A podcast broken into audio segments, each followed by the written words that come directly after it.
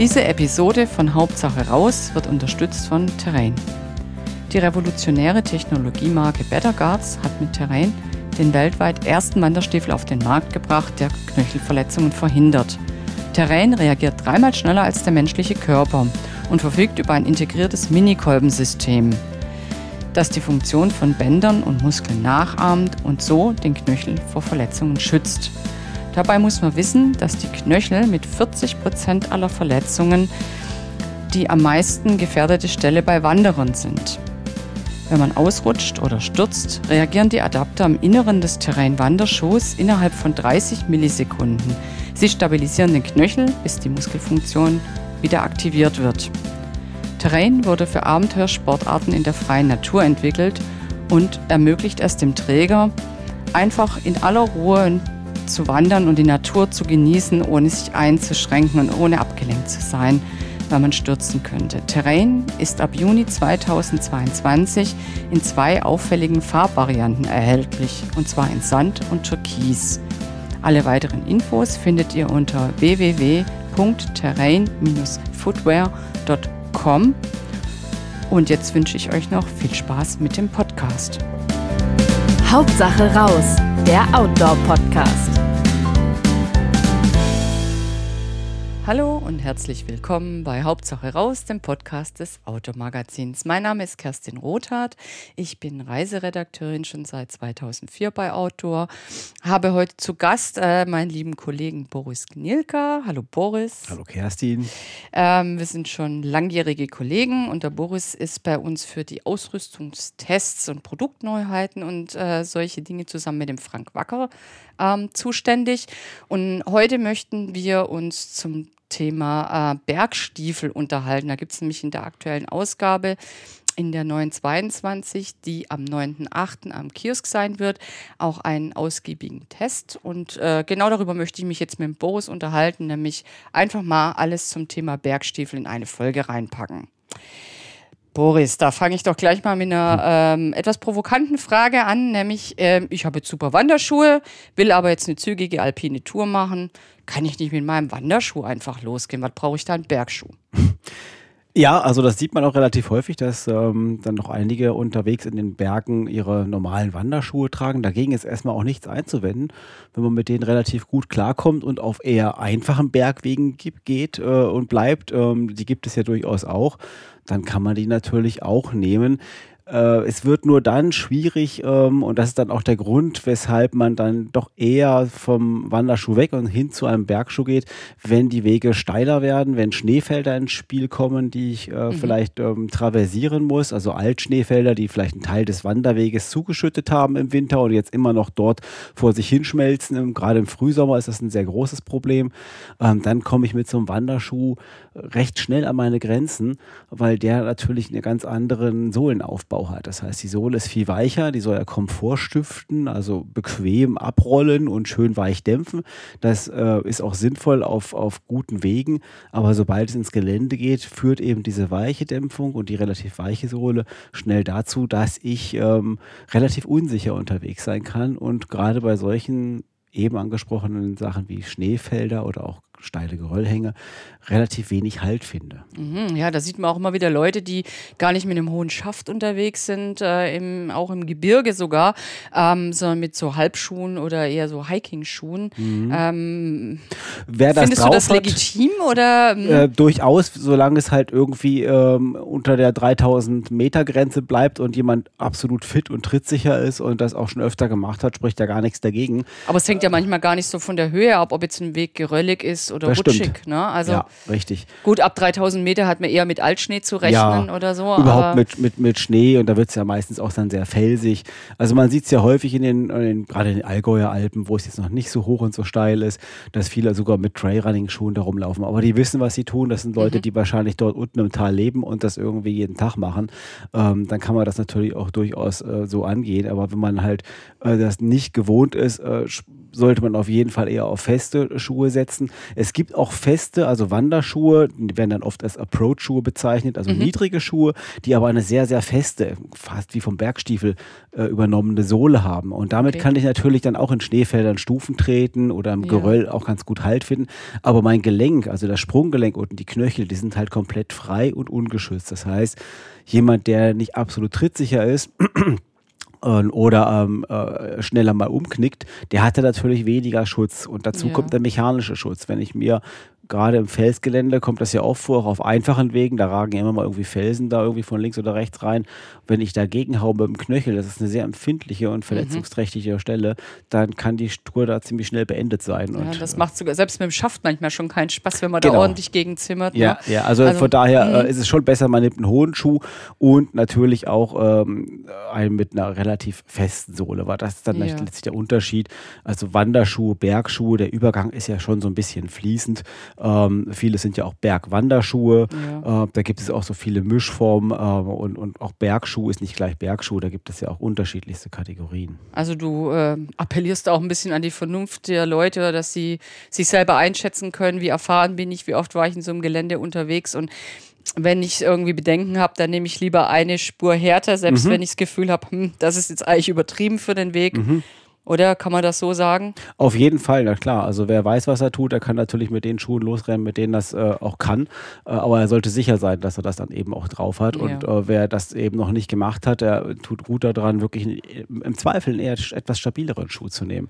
Weil damit ist man dann vielleicht ein bisschen behäbiger unterwegs im direkten Vergleich. Aber man hat eben dieses Sicherheitsplus und gerade das mag früh morgens sich noch gut anfühlen, äh, mhm. mit einem weichen, leichten Schuh. Ja, aber, sobald du müde wirst. Ne? Genau, wenn man dann schon mal so vier, fünf ja, Stunden ja. auf dem Buckel hat ähm, und dann auch beim Abstieg äh, vielleicht ein bisschen erschöpft ist, dann knickt man viel schneller mal um oder haut mal irgendwo gegen. Ja, das kenne ich von mir auch. Wenn ich dann müde werde, werde ich ein bisschen schlurig, dann hebe ich den Fuß manchmal auch nicht mehr so sauber über den Stein rüber. Mhm. Und na, man, mhm. ja, wenn man sich selber beobachtet, dann kennt man das Phänomen. ähm, kannst du noch mal ganz kurz zusammenfassen, was für einen Schuh oder welchen Schuh ich für welchen Zweck nehme? Also diese typischen Hiking-Schuhe, die sind ja meistens nur Halbschuhe, sehr leicht, sehr luftig. Die nehme ich die, Hundegasse gehen, spazieren gehen bis leichtes Mittelgebirge. Genau, oder? die kann ich dafür verwenden, mhm. wenn ich also kein, du meinst jetzt flache Schuhe, nehme genau, ich an, ne? so genau. flache Schuhe, ja, die sind natürlich dafür super. Ähm, oft, natürlich auch wenn es trocken ist. Also sobald ja. es natürlich auch auf einfachem Gelände regnet, dann läuft mir natürlich, auch wenn ich eine Regenhose anziehe, alles oben in den Schuh rein. Und wenn ja. ich dann einen wasserdichten okay. Schuh habe, dann bleibt das Wasser da auch drin. Also muss auch ein bisschen aufs Wetter vielleicht noch ein Ja, Auge also haben. so ein halbhoher Schuh ist wahrscheinlich immer der beste Kompromiss, ja. auch was Wetterschutz angeht und ist noch nicht zu so schwer.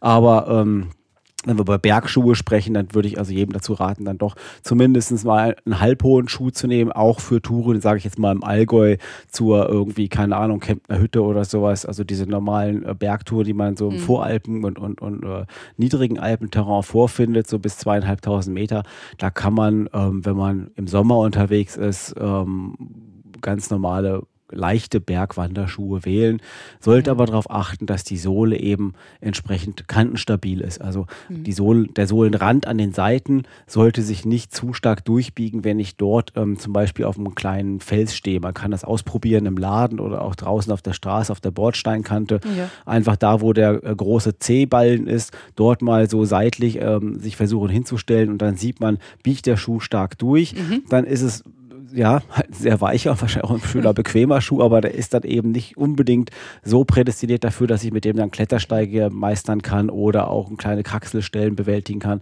Oder eben, was ich gerade angesprochen habe, ein Altschneefeld zu queren oder eine sehr mhm. steile Almwiese zum Beispiel.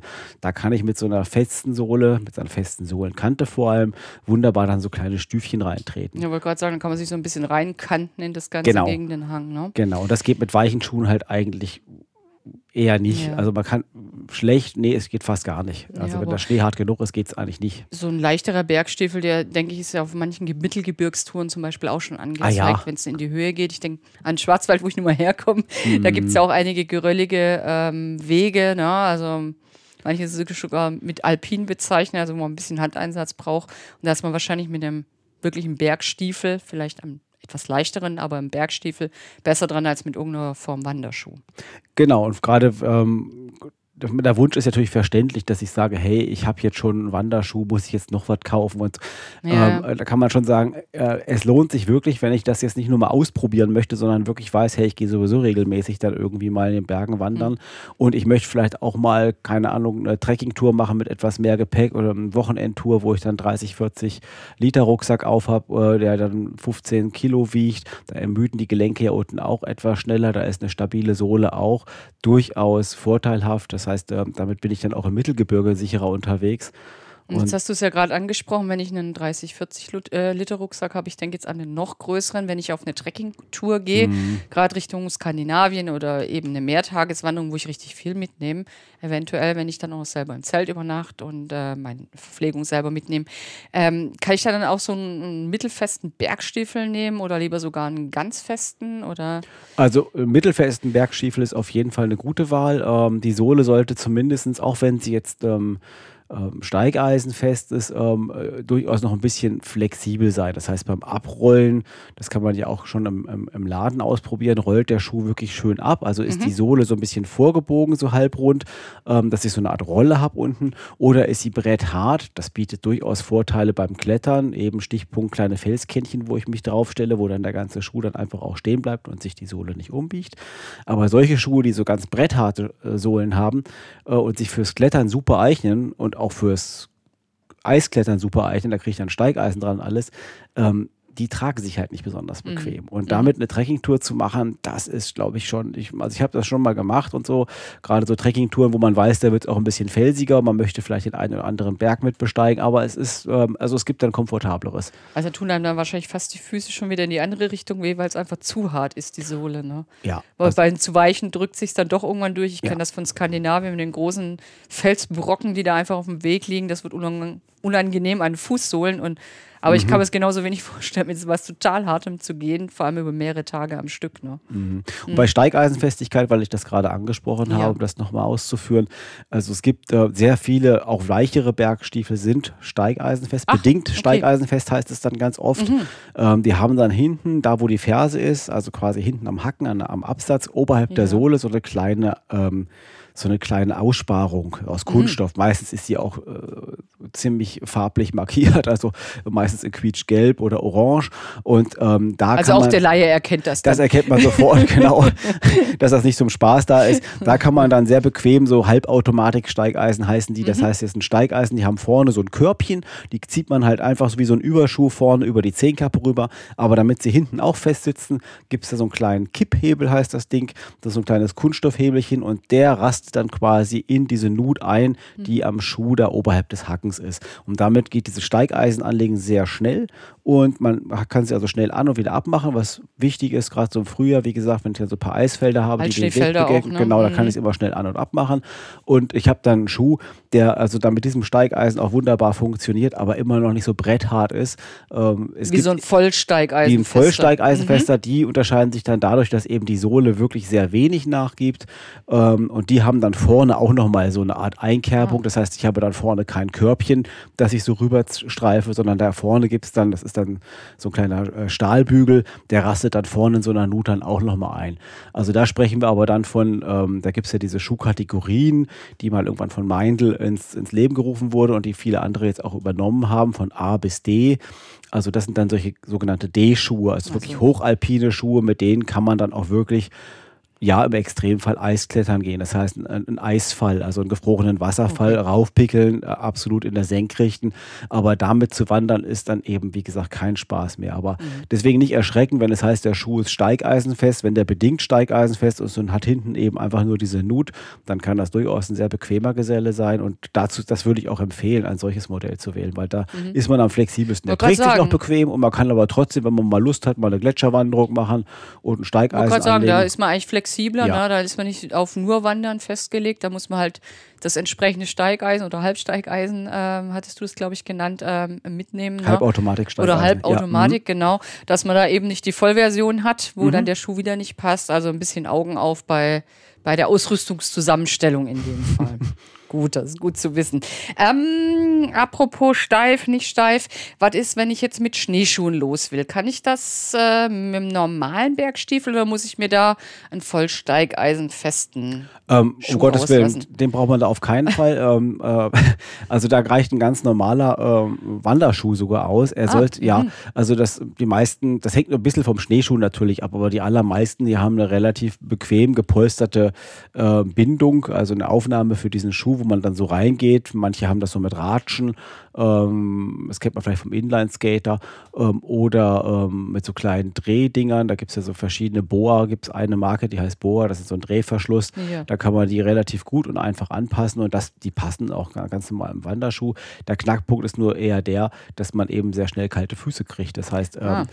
das sollte dann schon eher ein kräftiger Wanderschuh sein, ähm, nicht so das äh, leichte Synthetikmodell. Und mhm. er sollte auf jeden Fall auch eine Membran besitzen, weil äh, sonst kriegt man da auch im Schnee ziemlich schnell nasse Füße natürlich. Aber ich brauche jetzt für, zum Schneeschuh gehen nicht zwingend einen ähm, Bergstiefel und schon gar keinen Steigeisenfest. Also da vielleicht doch lieber auf Bequemlichkeit und wie du sagst, eben Wärme setzen, weil ja. und Schnee hoher Schaft. Hoher Schaft. hoher Schaft ist na gut im Schnee. Genau, weil total sinnvoll. und so hat man schneller Eis- und Schneefüße, als man gucken kann. Ja, sogar also mhm. mit Cut reicht ja auch nicht aus. Also, ja, ist, man also, steht ja auf diesem Schneeschuh drauf, genau. man sinkt ja nicht wirklich direkt. Also der Schnee, der, der, der türmt sich ja nicht direkt neben dem Schuh auf, sondern erst neben dem Schneeschuh. Man hat ja so eine gewisse Distanz, aber äh, da fliegt dann trotzdem beim Gehen so viel da von dieser Schneeschuhfläche runter, dass man sich das auch ganz ja. schnell dann sonst reinschaufelt. Und okay. dann wird es kalt. Jetzt ähm, hast du gerade schon angesprochen, Membran, nicht Membran, wärmer, nicht wärmer. Es ist ja immer so ein Ding, ja, der eine steht drauf, dass er eben Gore-Tex oder eben eine atmungsaktive Membran drin hat, die möglichst im besten Fall auch noch wasserdicht ist. Der andere mhm. sagt, nee, ich gehe lieber hier mit meinem schön eingefetteten Volllederschuh. Kannst du da irgendwie äh, ein bisschen eine Handlungsanweisung geben, was für welchen Typ Menschen vielleicht ganz sinnvoll ist? Also Volllederschuhe ähm, gibt es noch, ja, sie sind gerade im Bergbereich, ähm, auch im, im Trekkingbereich ja eher seltener geworden. Aber es gibt immer noch Leute, die sagen, ja, ja, das ist das einzige Gescheite. Ne? Also so, ja, so alte klar. Hasen, sag ich mal, trifft man immer wieder. Ja. Okay. Ja, sie haben auch durchaus ihre Berechtigung. Das Klima ist natürlich etwas besser als in einem Schuh mit Membran, keine Frage. Ähm, die Schuhe sind aber in der Regel fast immer schwerer, mhm. äh, weil nämlich dann auch innen kein Textilfutter ähm, im Schuh ist, sondern das, die sind meistens innen auch komplett aus Leder. Ja. Und ähm, dieses Leder auch innen nimmt nimmt Feuchtigkeit auf. Deswegen fühlen die sich ja auch so wahnsinnig gut an, weil nämlich diese Feuchtigkeit aufgenommen wird, gespeichert wird und ähnlich wie beim Downschlafsack, der ja auch Feuchtigkeit aufnimmt in der Nacht. Deswegen mhm. hat man so ein schön trockenes Schlafgefühl. Das gleiche Gefühl hat man da eben an den Füßen. Man hat ein recht trockenes Laufgefühl, weil dieses Lederfutter eben äh, diese Feuchtigkeit aufnimmt und auch zum Teil so ein bisschen abgibt nach außen. Ähm, aber der Schuh wird damit natürlich auch ein bisschen schwerer und zwar von Tag zu Tag.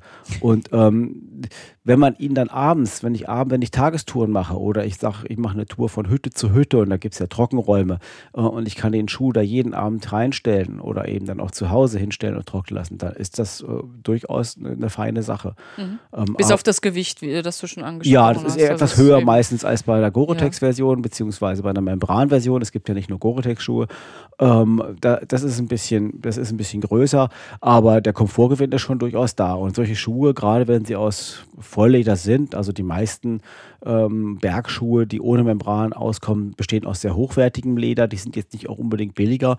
Ähm, und die haben dann natürlich auch, äh, ja, also die sind einfach das ist einfach ein schönes Gefühl, damit zu laufen, mhm.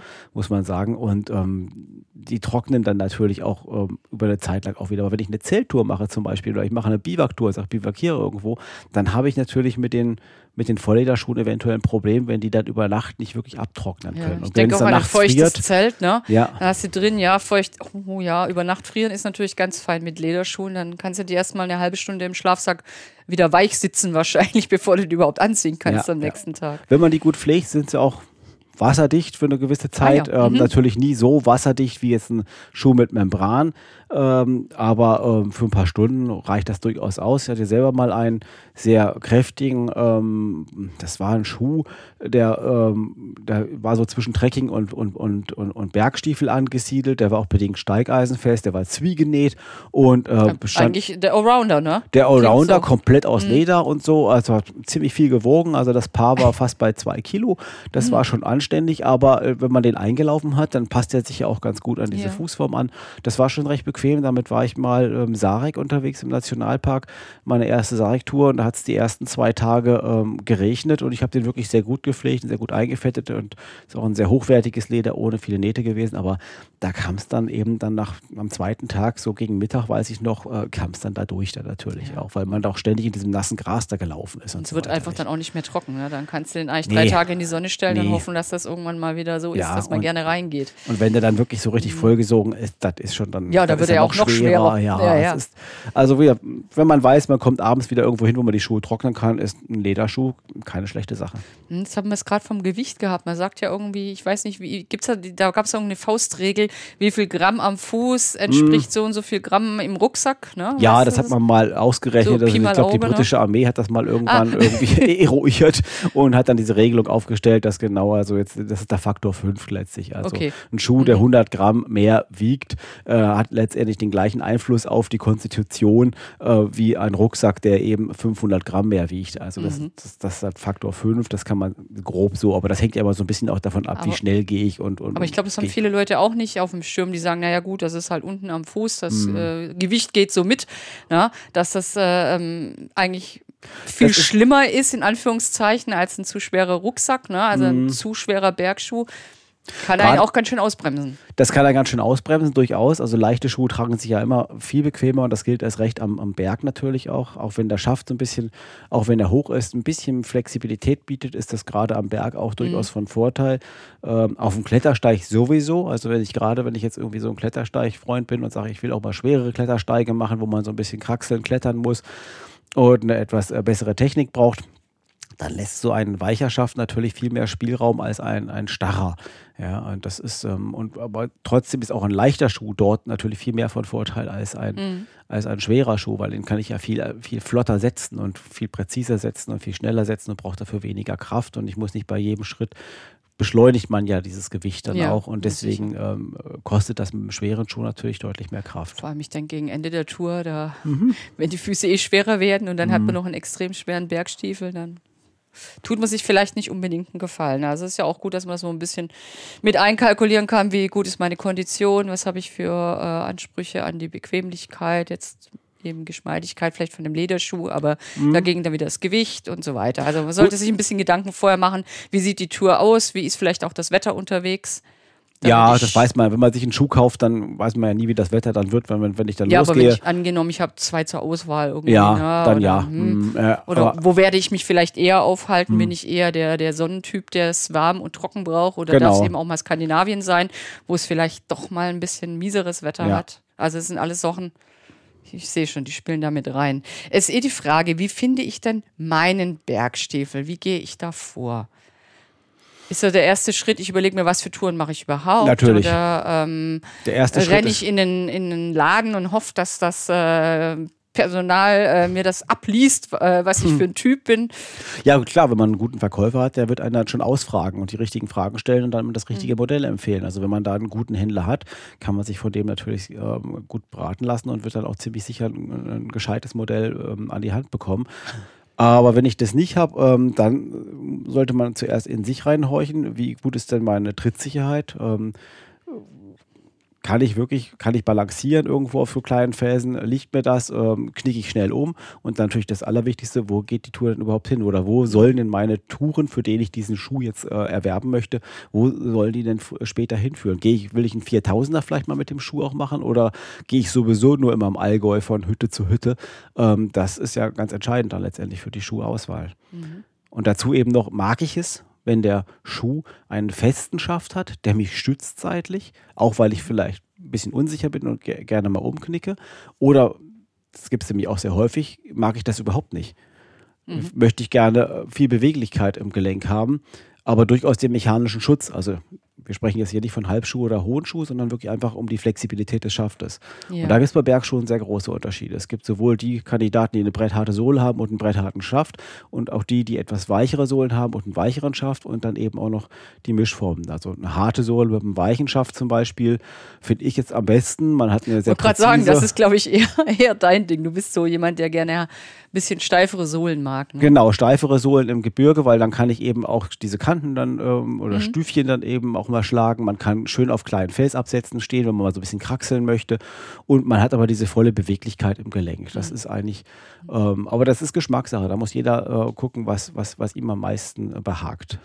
Ja, aber wenn ich das jetzt äh, vom, im Vorfeld noch nicht so genau weiß, bin ich wahrscheinlich am besten beraten, in ein Fachgeschäft zu gehen und äh, Es mal auszuprobieren. mich, mich auch mit dem Menschen ein bisschen auszutauschen, der vielleicht mir sagen kann, ja, eben, Mhm. darauf habe ich zu achten oder der mich vielleicht auch einschätzen kann. Ne?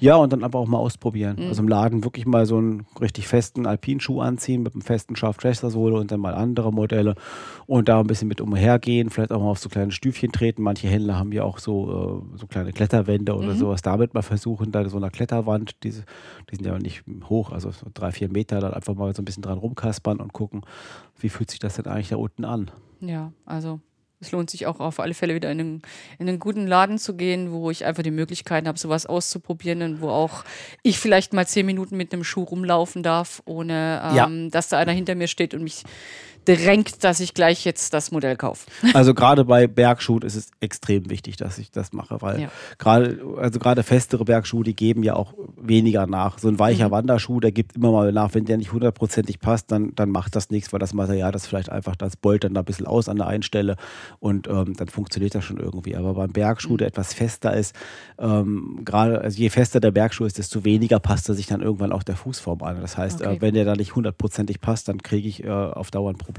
Ja, und wa- und was muss ich so ausgeben? Jetzt für einen, Ja, sag ich mal, äh, für einen Bergstiefel ähm, maximal mit so einer ähm, äh, Teil, äh, teilweise geeigneten Mhm. Sohle für ein, für, ein, für ein Steigeisen, vielleicht eher noch eine Kategorie drunter, also mit der ich eine mehrtägige Hüttentour ähm, gehen kann mit doch ein bisschen Gewicht. Ja, Also das so ein- fängt grob jetzt ähm, bei so ungefähr 220 Euro an, kann man sagen. Und äh, Okay. hört dann bei 300 Euro irgendwann auf. Diese Schuhe werden auch meistens in Europa gefertigt. Äh, sehr viele Hersteller fertigen sogar in Deutschland und Italien. Also das sind ja sehr hochwertige Standorte, die äh, ausgezeichnete Qualität abliefern.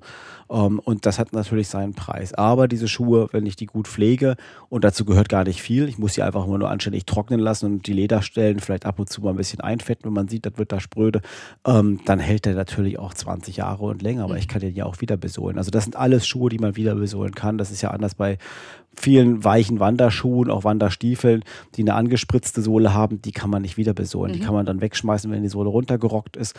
Wenn ich einen Bergschuh habe, dann kann ich davon ausgehen, den kann ich eigentlich immer wieder besohlen. Das geht bei jedem Schuster, aber man kann sie natürlich auch zum Händler bringen und sagen, hier, äh, pass auf, so sieht's aus, schick den ein und dann macht dann eben der entsprechende Hersteller dann eben seine eigene Sohle wieder drauf, die auch vorher drauf war. Das wäre nämlich meine, meine, meine nächste Frage gewesen. Jetzt habe ich endlich einen Schuh, der super passt, der mich schon oft begleitet hat.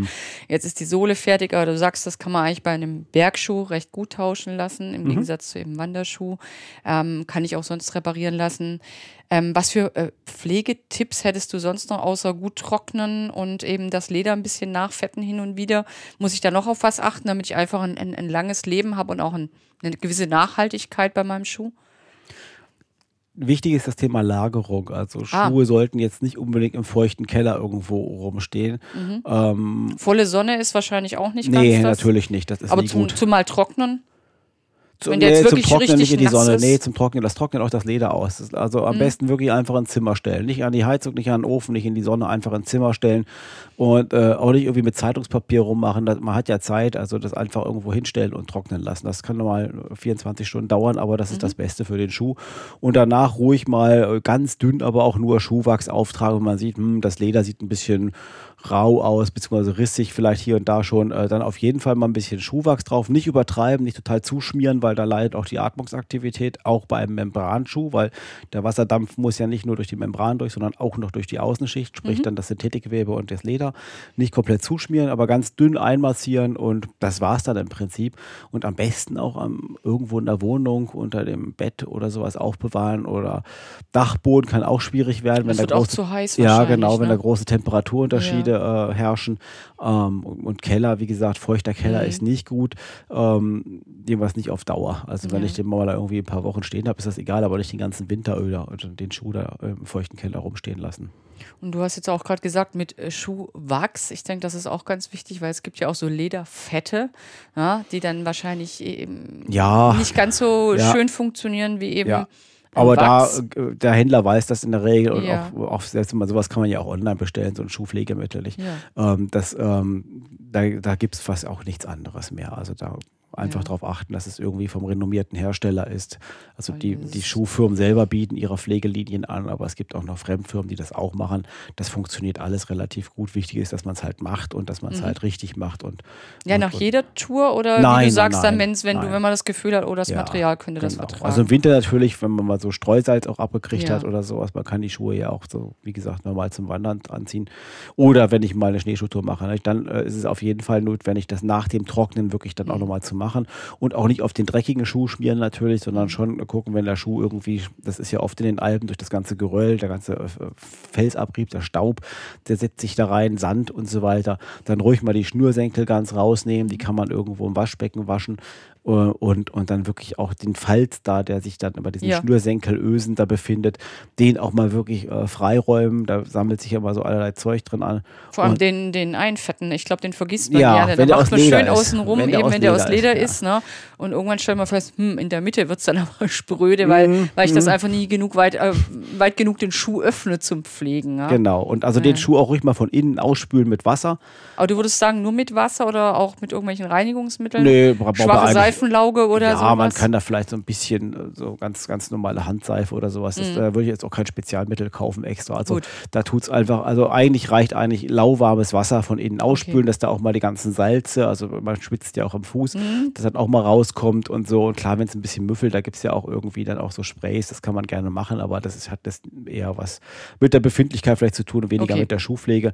Ähm, und ähm, ja, und wichtig ist dann eben nach dem Waschen, nach dem, Ab, äh, nach dem Abputzen des, des Schmutzes, des Sands, gut trocknen lassen. Und wenn er dann trocken ist, dann ganz dünn Wachs drauf, aber auch nur auf das Leder und auch vielleicht mal gucken, ist das auch wirklich Leder. Weil gerade mhm. bei Bergschuhen nehmen, setzen immer mehr Hersteller auch auf Synthetik, das so aussieht wie Leder. Das ist dann so ein ah. wirklich so ein, so Mikrofließmaterial, das sieht so, hat so eine leicht raue Optik. Und dann, also ich bin auch schon ein paar Mal reingefallen und dachte, oh, das ist ja auch ein Lederschuh. Ja. Dann guckt man die Beschreibung und sieht, haha, ist gar kein Leder drin. Ja, das und wenn man da jetzt eben das Wachs aufträgt, dann verklebt man das ganze Material wahrscheinlich. Ja, ne? genau, das wird dann dunkler und unschön ich meine, das macht dem Material nichts, aber es bringt halt auch nichts. Man kann es auch einfach lassen. aber es schadet auch nicht. Also wenn ich das jetzt versehentlich gemacht habe, ja, muss ich nicht sagen, reduziert oh, jetzt muss ich das nee. Wachs aber dringend rausbringen, sonst nee, ist das, da... Das reduziert halt die Atmungsaktivität noch ein bisschen dann, wie gesagt, aber oh, sonst äh, äh, ist das jetzt... aber das ist halt, ähm, ja, das Material ist jetzt nicht unbedingt ähm, empfindlicher. Also nicht zurückschrecken und sagen, huch, der hat kein Leder, den nehme ich nicht, weil ja. ähm, der geht da ganz schnell kaputt. Das muss nicht sein. Also äh, okay. äh, es gibt äh, sehr solide Schuhe, die ähm, komplett komplett ohne Leder auskommen und, und trotzdem, trotzdem robust sind. Und das wird halt auch gemacht, weil diese Schuhe A schneller trocknen und B natürlich auch leichter sind nicht, ja. als Leder. Also dieses, dieses, dieses Kunstfasermaterial wiegt halt weniger als Leder. Ja, wenn ich an dich als Veganer denke, du bist wahrscheinlich auch froh um gute Alternativen zu irgendwelchen tierischen Stoffen. Ne? Ja, wobei bei so einem Schuh, der 20 Jahre hält, nicht? Also, äh, also nachhaltig ist das sicher, ne? Es ist halt die Frage, ob man tierische Stoffe verwenden möchte ja, oder nicht. Ja, also ich trage auch Lederschuhe natürlich, keine ah, ja. Frage. Ja, ja, ich okay. ernähre mich nur vegan, aber sonst alles andere. äh, da, das sind ja Sachen, ich schmeiße ja. auch nicht meine alte Ledergeldbörse jetzt weg. Äh, ja, 20 Jahre ist alt es schon ne? Und du hast Eben, mal also, schon. Nee, ja. und bei so einem Schuh, da muss man auch sagen, hey, also der, wenn der 20 Jahre hält, da ist also der Einsatz auch durchaus mal gerechtfertigt. Aber das muss jeder für sich entscheiden. Ja, aber hm. Ist ja dann auch nachhaltig, eben wenn man eben. das 20 Jahre hat. Mhm. Ähm, jetzt mag ich doch noch mal kurz fragen. Ich habe ja schon gesagt, ähm, wir haben in der aktuellen Outdoor-Ausgabe in der neuen, die am 9.8. am Kiosk liegt, ähm, einen Bergstiefeltest, den du betreust. Ähm, magst du kurz was zu dem Testfeld sagen? Äh, ja, kann ich gerne machen. Das sind, ähm, wir haben da acht verschiedene Paare, jeweils für Damen und Herren getestet. Wir waren mhm. damit äh, sowohl natürlich im Mittelgebirge auch vorab schon, um die einzulaufen unterwegs, als auch dann nochmal zusammen in der Gruppe. Dann äh, in dem Fall waren wir im Allgäu unterwegs. Da gibt es ja auch ein paar schroffere Stellen. Sind und die dann schon steigeisenfest oder ja, ist das da die waren, äh, Kategorie drunter? Noch? Sowohl als auch. Also ah. manche mhm. ähm, haben hinten diese Kipphebelaufnahme für ja. die Halbautomatik Steigeisen, andere haben sie nicht. Ich glaube, von den acht Schuhen haben fünf diese Aufnahme, drei haben sie nicht. Ähm, das muss aber kein Ausschlusskriterium sein. Also wenn aber ich jetzt, Vollsteigeisenfest, nein, das nein, war nein, schon eine die sind Kategorie nicht dabei. Nein, nein. Genau, also, das sind, das sind Schuhe, die kosten zw- zwischen 220 und 300 Euro das Paar. Ja. Und die sind eigentlich, das sind so die perfekten Allrounder für alles, was man so gemeinhin so als Alpenwanderer äh, ähm, äh, macht. So bis dreieinhalbtausend Meter kann man darauf. Da ist auch ein Paar dabei, das kann auch ein bisschen mehr.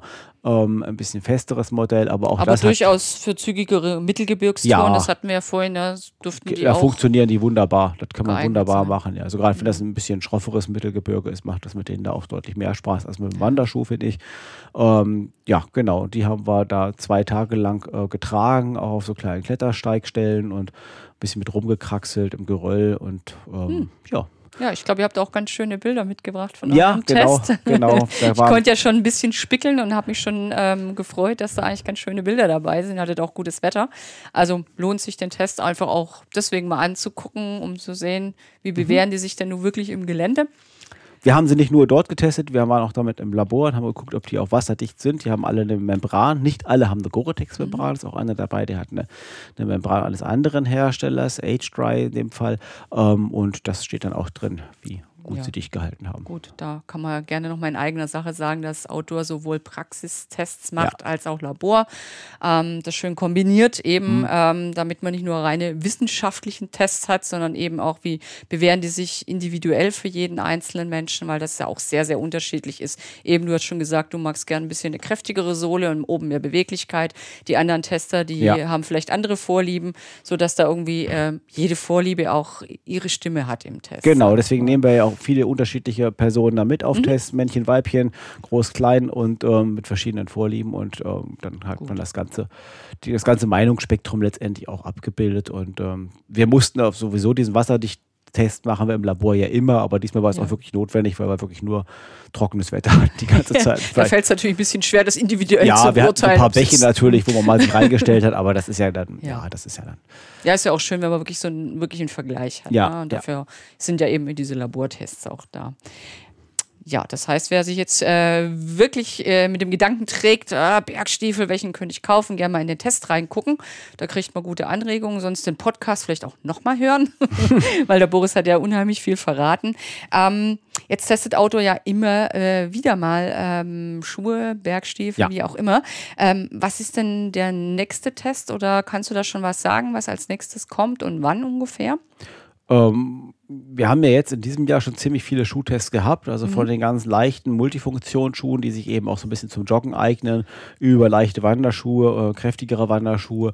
Jetzt haben wir die Bergschuhe. Bei Trekkingstiefeln muss man sagen, da passiert relativ wenig. Da werden wir Okay. vielleicht nochmal so eine kleine Best-of, ähm, kleines Best-of-Special haben im Heft, ähm, wo wir dann nochmal vielleicht auch mehrere Schuhkategorien dann auch ähm, zeigen, ähm, die auch immer noch erhältlich sind, Modelle, die immer noch erhältlich sind, die wir Ist ja vielleicht auch haben. ganz interessant, wenn ich noch ein bisschen am Schwanken bin, wie fest muss er sein, wenn ich Ja. da so ein, doch ein bisschen einen größeren Querschnitt Mhm. habe. Ne?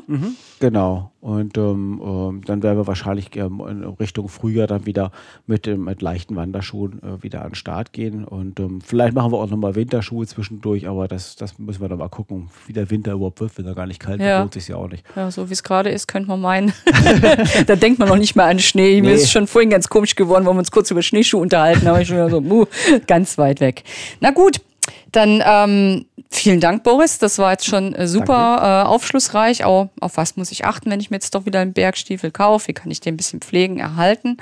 Ähm, hat mir sehr viel Spaß gemacht, mich darüber auch. mit dir zu unterhalten. Da war unheimlich viel Wissen drin.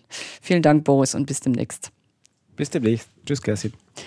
Wenn euch unser Podcast gefällt und ihr keine Episode mehr verpassen möchtet, dann abonniert uns doch gerne gleich hier oder auch unseren Newsletter auf outdoor-magazin.com. Natürlich findet ihr uns auch gedruckt am Kiosk oder per Abo in eurem Briefkasten und klar auch auf Facebook und Instagram. Bis bald hier oder draußen auf Tour.